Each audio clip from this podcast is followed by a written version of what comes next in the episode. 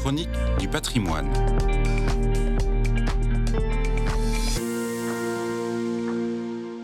Bonjour à vous tous.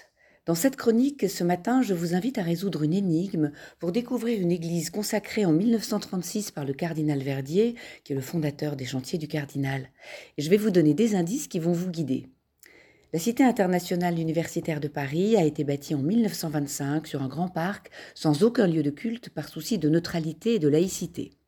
Sur un terrain privé, non loin de la cité, on construit la chapelle universitaire des étudiants catholiques grâce à un généreux mécène et à son épouse. C'est une église en béton armé, plaquée de calcaire, sur un plan en croix latine, et à la croisée du transept, on voit un dôme qui la surplombe. À plus de 60 mètres du sol, quatre anges monumentaux en bronze, avec les mains jointes, le visage serein, les yeux baissés et les ailes ouvertes. Autre indice, on est en 1960, la construction du boulevard périphérique, et en mai 68, c'est la fermeture de la passerelle qui reliait cette église à la cité universitaire.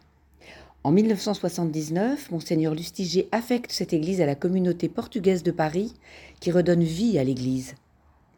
Et je vous dirai aussi pour terminer que c'est un repère pour les automobilistes du périphérique sud ou ceux de l'autoroute A6 qui roulent vers la porte d'Orléans. Je suis sûre que vous avez trouvé. C'est bien sûr le Sacré-Cœur de Gentilly, cette église qui veille sur les milliers d'automobilistes du périphérique jour et nuit. C'est un écrin magnifique qui attend votre visite et qui vous surprendra par sa majesté. Bravo à ceux qui ont trouvé et à bientôt pour une nouvelle chronique avec les chantiers du cardinal.